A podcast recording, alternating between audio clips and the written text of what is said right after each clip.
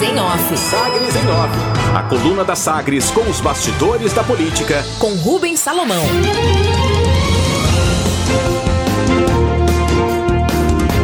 Com aumento de casos, governo estadual considera que novo fechamento pode ser inevitável. Depois de queda na média móvel de novos casos, que chegou a menos de 500 ao final do mês de maio, Goiás agora voltou a ter uma média diária de novas infecções acima de 2 mil, segundo números do Conselho Nacional de Secretários de Saúde, o CONAS. O governo do estado acompanha com apreensão o novo aumento e considera que a retomada de reuniões com prefeitos e decretos para indicação de medidas restritivas e até fechamento de atividades econômicas pode ser um processo inevitável. A avaliação é do secretário-geral da Governadoria, Adriano Rocha Lima, que participa das discussões do COI, o Centro de Operações de Emergências do Governo de Goiás a consideração dele diverge da avaliação de entidades representativas do setor produtivo, que também acompanham a alta nos números, mas acreditam que medidas pontuais, sem fechamentos mais amplos, poderão controlar a situação. Foi o que disse o presidente da Federação do Comércio do Estado de Goiás, a FEComércio, Marcelo Baiocchi, sobre possíveis novas medidas de fechamento. Confira. As medidas de restrições nós já iniciamos inclusive no dia de hoje, né, até o dia 8. E foram medidas discutidas com o setor produtivo que teve o nosso apoio. E nós entendemos que não haverá necessidade de uma parada total como já houve eh, no passado. Nós precisamos agora é regular essas atividades que possam eh, contribuir com a contaminação para que ali tenha uma restrição de horário, de frequência, de ocupação para que não haja esta necessidade de uma parada total de todos os segmentos ativos e econômicos numa cidade. Diante dessa expectativa do setor econômico, o secretário Adriano Rocha Lima tem um entendimento diferente. Ele começa falando sobre os números e depois também sobre possíveis novas medidas de fechamento. Confira. Olha, é, os números eles têm um comportamento que você precisa de algum tempo de análise para tirar conclusões, né? Porque quando se analisa num intervalo de tempo muito curto, você tem os erros inerentes a esse tipo de, de, pandemia que naturalmente contaminam qualquer avaliação. Então, realmente, assim, existe uma, um viés, eu poderia dizer assim, de aumento, mas que precisa ser cuidadosamente acompanhado para ver se isso pode ser algum reflexo de repente do Dia das Mães ou de algum ferive que aumentou, mas que já a coisa já estabilizou, ou se é realmente uma tendência sustentável que está realmente aumentando e aí precisa tomar alguma medida adicional. Obviamente, a medida é, que nós estamos aí cada vez mais é, brigando, correndo atrás, fazendo todo o esforço é para aumentar a vacinação, ter mais vacinas disponíveis, porque esse é o caminho realmente que vai solucionar o problema em longo prazo. Nós vimos agora né, até o experimento feito na cidade aí do interior de São Paulo, que vacinou 90 e tantos por cento da população, como caíram os números, então a gente sabe que a solução é essa. Enquanto a, a, a gente ainda não tem um percentual de vacinação suficiente para criar essa proteção de imunização na população, a gente vai ter que ficar acompanhando e eventualmente tomando medidas restritivas. Ah, conversei com o presidente da FEComércio sobre a expectativa do setor produtivo sobre essas medidas possíveis. Ele até é, percebe a, o aumento e que as medidas são é, eventualmente necessárias, mas na visão dele aquele para tudo, aquele isolamento mais é, abrangente não deve voltar, que devem ser medidas pontuais. Como é que o senhor avalia? Olha, é, o que acontece é que assim não depende do governo, né? depende da colaboração da população.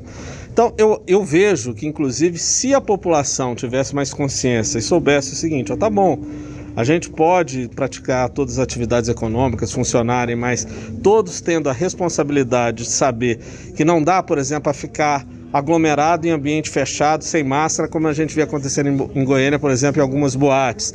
Que não dá para num restaurante onde as pessoas obrigatoriamente têm que tirar máscara, senão não conseguem beber nem comer nada, que dá para ter muita gente próxima. Então, esses ambientes são ambientes muito críticos, né, sensíveis e que depende muito dessa consciência, né?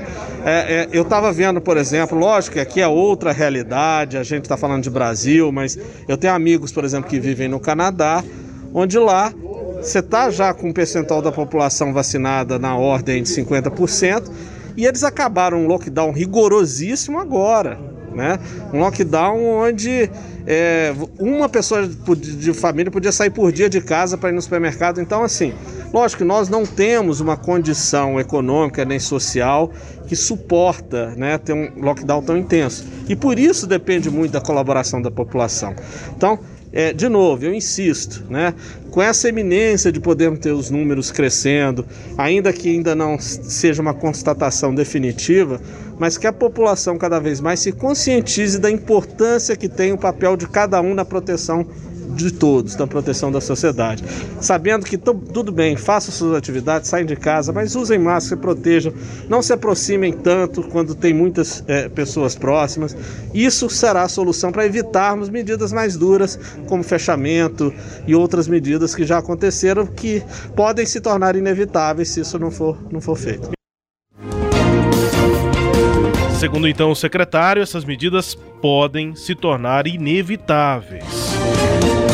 Retomada. O secretário da Fazenda de São Paulo, Henrique Meirelles, disse estar otimista com o projeto político de se candidatar ao Senado por Goiás na eleição de 2022. Essa fala dele ocorreu no primeiro evento de retomada do contato do ex-ministro com o eleitorado de Goiás. Foi uma live realizada pela FEComércio. Com calma, apesar dessa disposição demonstrada, Meirelles prefere adotar cautela em relação a possíveis definições antecipadas e afirma que tudo vai ser decidido no tempo certo. Eu acho que as eleições de 22 elas estão uh, ainda um pouco distantes, né? Em política, uh, um ano e, e, e, quase um ano e meio, um ano e três, quatro meses, cinco meses, é um, é um período longo ainda, principalmente quando tem tanta coisa acontecendo na economia, no Brasil e etc. É, não há dúvida que vai ser uma eleição, do, do ponto de vista federal, muito disputada, né? E, e aí, em Goiás, é, vai, é, evidentemente, é, depender muito aí do desempenho do, do próprio governo, etc., né? É, para saber até que ponto o, o, o, a eleição terá, é, digamos, um componente favorável aí para o, governador. Em resumo, eu acho que está muito prematuro esse processo todo. As pessoas têm essa curiosidade em relação a, ao fato de recebo muita pergunta se eu serei ou não serei candidato ao Senado em Goiás. É, também, eu acho muito, muito é, prematuro ainda qualquer decisão. É? Eu é, morei muitos anos no exterior, voltei, não fiquei em São Paulo, fui direto para Goiás, é, quando em 2002 me candidatei a deputado federal. Naquela época, fui o deputado federal mais votado da história do Estado, e, mas tive em seguida a oportunidade de assumir a presidência do Banco Central e, nessa posição, ajudar não só o Brasil, como Goiás. Inclusive, recebi é, várias homenagens. É, hoje mesmo eu estava é, levantando aí alguns arquivos e tal, uma homenagem que eu recebi aí em Goiânia aí dos economistas do Estado, etc., por todos os benefícios econômicos que eu, como presidente uh, do Banco Central, tinha levado para o Estado. Criação de emprego, criação de renda, uh, e, e, etc. Para você ter uma ideia, é, se olhava no Brasil como um todo, 50 milhões de pessoas saíram da pobreza naquele, naquele período, devido ao controle da inflação e, e ao, e ao uh, crescimento econômico. Portanto, eu pude é, trabalhar de uma forma que me deixou uma consciência muito tranquila de ter ajudado bastante o, o Estado de Goiás. Como ministro da Fazenda, também atuei num plano nacional, ajudando bastante a todos, inclusive uh, fortemente Goiás. E eu acredito que o Estado tem grandes possibilidades de atração de investimentos. Né? É um Estado que oferece uma possibilidade muito grande. Então, é algo que me atrai muito, essa ideia de que, com todos os contactos que eu tenho no mundo todo, né, que eu faço, inclusive, hoje, vídeos com empresários e investidores do mundo todo, da, viajamos uh, para muitos países, etc., eu vejo a possibilidade de direcionar muito investimento para Goiás, criando emprego, criando renda, e usando os produtos básicos de Goiás, inclusive do agronegócio, na, na agroindústria, etc. E, além de indústria, uh, realmente aproveitando a mão de obra e o potencial de Goiás. Portanto, uh, eu acho que é um, uma perspectiva muito interessante. Agora, do meu ponto de vista, da minha decisão, da, do que se eu vou ou não ser candidato, eu sempre digo uma coisa, eu nunca tomo decisão antes da hora. Né? Uh, eu, o fato é que uh, eu vou, no devido tempo, tomar uma decisão se eu serei ou não candidato, vai depender muito de, de, de muita coisa, inclusive, evidentemente, em última análise, uh, aí, eh, dos goianos. A minha experiência com essa essa minha participação lá que, no, no, na política de Goiás. E depois no no, no país, através da minha atuação no Banco Central e depois do Ministério da Fazenda, foi extremamente positiva e, e eu, eu, acho que é, é, é, algo que eu encaro com muito otimismo, mas vamos, vamos todos tomar a decisão no seu devido tempo Ex-ministro da Fazenda, ex-presidente do Banco Central, Henrique Meirelles, sobre política, sobre eleições de 2022 em Goiás. Ele ainda afirma ao jornal Folha de São Paulo que está todo mundo conversando com todo mundo e que ele não toma decisão antes da hora.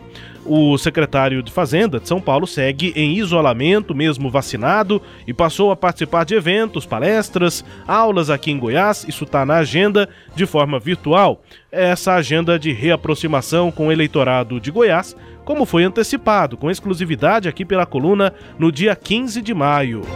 Enquanto parece haver mais interesse do governador Ronaldo Caiado, do DEM, na busca de aliança com o MDB, de Iris Ezende e Daniel Vilela, do que com o PSD de Henrique Meirelles e Vanderlan Cardoso, um encontro nesta semana em São Paulo mostra que as conversas podem se abrir mais. É que o presidente do MDB, Daniel Vilela, visitou Henrique Meirelles em São Paulo postou foto do encontro nas redes sociais e escreveu, aspas, discutimos o cenário econômico e as perspectivas para o Brasil na superação dos efeitos da pandemia e também trocamos impressões sobre a política nacional e goiana. Fecha aspas, escreveu Daniel Vilela depois do encontro que aconteceu na terça-feira à noite. Concorrência de olho nessa possível vaga ao Senado na base governista, o deputado federal Zacarias Calil do DEM afirma sobre Meirelles, aspas, em época de eleição, ele vem ser oportunista aqui, um cara que não fez nada por Goiás, fecha aspas, afirma Zacarias Calil à Folha de São Paulo. Inovação. A Assembleia Legislativa avalia projeto que pretende instituir o marco legal da inovação em Goiás. O texto é do deputado Virmondes Cruvinel do Cidadania busca estabelecer políticas públicas e medidas de incentivo à inovação e pesquisa científica e tecnológica. Entre os objetivos estão capacitação tecnológica com alcance da autonomia tecnológica e criação de política estadual de desenvolvimento científico e tecnológico, tanto no ambiente empresarial quanto no meio acadêmico. Projeto, portanto, que tramita na Assembleia. Entre os destaques de hoje da coluna Sagres em Off, com a vida de Henrique Meirelles e as medidas de pandemia em Goiás. Cileide Alves. Pois é, Rubens, é, o que me chamou a atenção nessas declarações das, dos últimos dois dias aí de Henrique Meirelles, tanto ontem aqui nesse evento é, online, quanto nos encontros que ele teve e entrevistas que ele concedeu, foi ele dizer que é, não está acertado o apoio do governador Ronaldo Caiado à candidatura dele a senador. Né?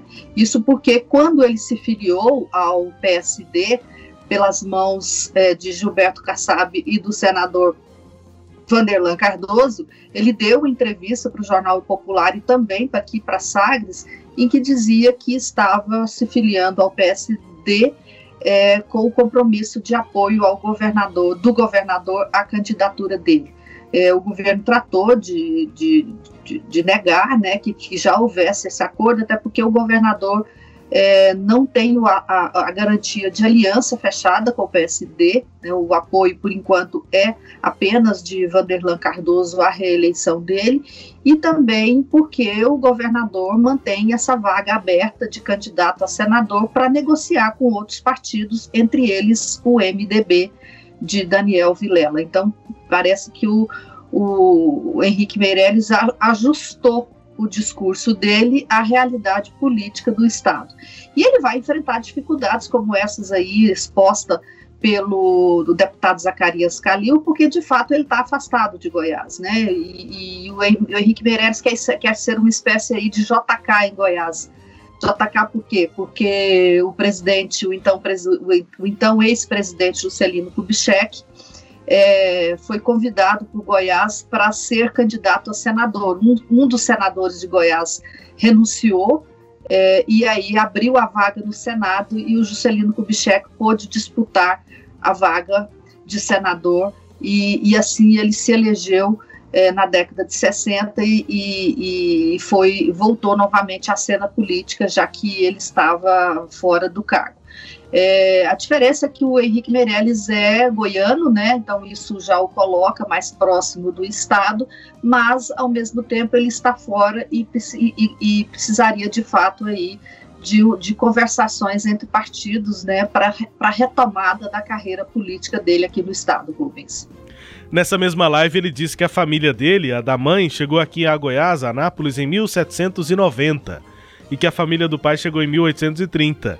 Tá aí, Sileide. O eleitor em 2021 tá sabendo disso tudo. Pois é. Muito longe, esse é né? É pra, esse é para dar essa, esse elo dele com é. o Estado, né? Ele próprio saiu daqui muito cedo e ele realmente é goiano, nasceu em Anápolis, estudou em Goiânia, foi estudante do Colégio Liceu, fez política estudantil no Liceu, né? Tem vários contemporâneos que que, que, contam isso, da, da, participação dele no movimento estudantil. Depois ele saiu para estudar e a partir daí foram se é, é, raliando né, essas relações dele é, com Goiás. Saiu para estudar, depois foi trabalhar, depois mudou-se do Brasil.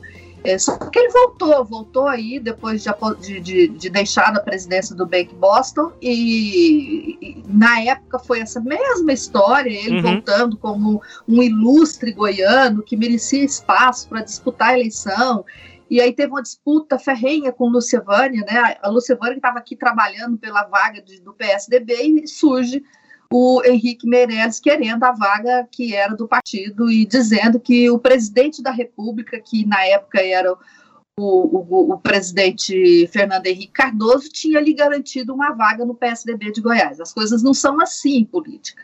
Tanto que não são assim que ele teve que disputar com Lúcia e perdeu, mesmo sendo um ilustre é, perdeu e, e, disputou a eleição para deputado federal e o resto da história que todo mundo lembra. Ganhou, foi o mais votado e renunciou para ser o presidente do Banco Central. Então é desse ponto que ele pretende voltar. É isso, também com destaque aqui para Henrique Meirelles na coluna Sagres em Off.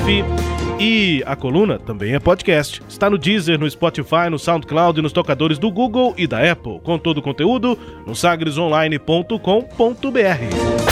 Sagres em Off. Sagres em Off. A coluna multimídia. Acompanhe ao longo do dia as atualizações no www.sagresonline.com.br. Sagres em Off.